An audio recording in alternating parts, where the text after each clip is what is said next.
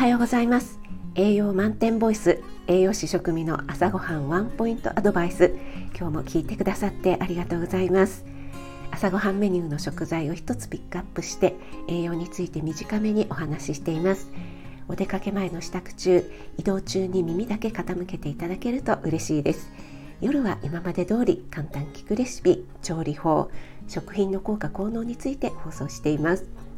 はい昨日の朝配信でアスパラガスについてお話ししたんですがコメントでね、えー、銀ビスのアスパラガスも大好きですっていう コメントをいただいてすごい面白い返しだなと思いまして、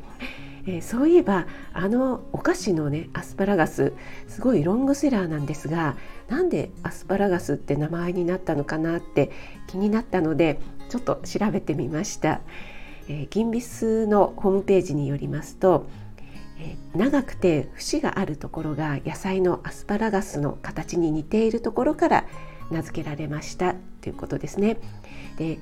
原料にアスパラガスが入っているのって聞かれることがあるんですが入っているわけではありません。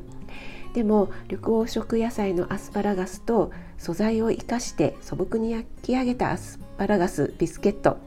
ヘルシー感でなんとなく共通するものもありますねというふうにね書かれていました。でアスパラガスは銀ビスがまだ社名がですね銀座ベーカリーというあの社名だった1968年に今も続くあの巾着袋の形状で発売されたそうです。でそれまではね量り売りだったんですって。で、えー、その頃のねアスパラガスは今よりもっと食感が硬くて、えー、だんだん時代に合わせて適度な硬さに調整していったということでした。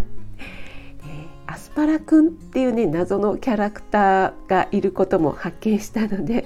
気になる方は銀ビスさんの公式ツイッターを見てください。はい、えー、今日はちょっとそんな雑学でした。